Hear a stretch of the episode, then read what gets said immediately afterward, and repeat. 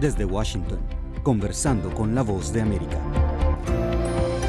Bienvenidos a nuestro podcast. Soy Judith Martín y hoy finalizamos nuestra serie de episodios especiales dedicados a Ucrania cuando se cumplen dos años de la invasión rusa. Hasta allí, hasta la nación invadida, viajó nuestra colega Celia Mendoza, quien está siendo testigo directo de la desolación que ha generado este conflicto armado. Estimados oyentes, recordarán ustedes la pequeña localidad de Bucha, a pocos kilómetros de la capital, que cayó en manos del ejército ruso. Luego de su liberación, las imágenes de sus calles en las que se amontonaban los cadáveres dieron la vuelta al mundo, consolidándose como símbolo del horror de la invasión rusa. Hoy Bucha se entrelaza en el dolor y la resiliencia de un pueblo sacudido y para conocer más sobre el pasado y presente de esta pequeña ciudad a las afueras de Kiev, Celia Mendoza entrevistó al padre Andriy Halovin, quien sobrevivió a la ocupación rusa. La entrevista es en ucraniano, pero la presentamos con doblaje al español.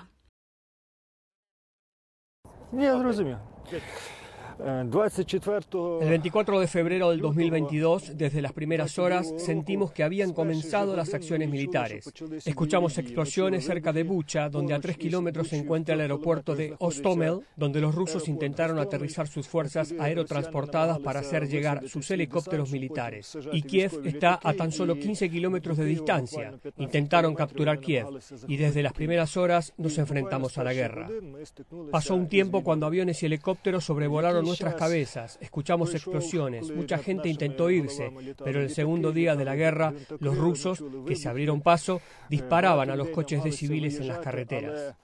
El 27 de febrero, la primera formación de soldados rusos entraron en Bucha, atacaron la iglesia y avanzaron hacia Irpin, donde nuestras tropas los derrotaron. La ocupación de nuestro pueblo comenzó el 4 de marzo y duró aproximadamente un mes. En Bucha no estaban tropas nuestras. Y es por eso que las personas que fueron asesinadas en Bucha, que es una de cada tres personas asesinadas en la región de Kiev, más de 500 personas eran civiles pacíficos, mujeres, niños, personas mayores, y ninguna de estas personas tenían armas. No había ninguna amenaza para los rusos, pero aún así mataron a civiles.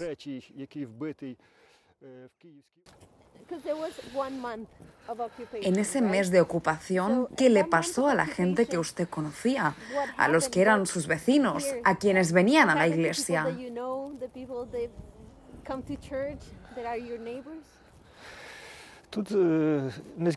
En Bucha murieron civiles y las autoridades locales intentaron resolver el problema. ¿Qué hacer con los cuerpos de personas asesinadas? Porque los rusos primero destruyeron la infraestructura e inmediatamente no hubo electricidad, ni gas, ni comunicaciones. Los cadáveres yacían en las calles y los perros comenzaron a estirarlos.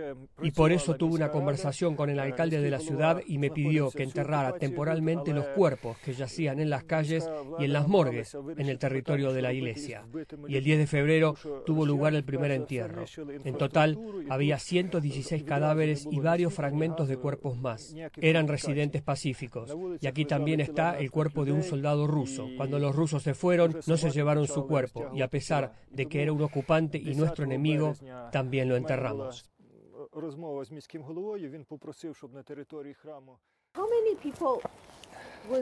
¿Cuánta gente murió y cuánta gente continúa desaparecida?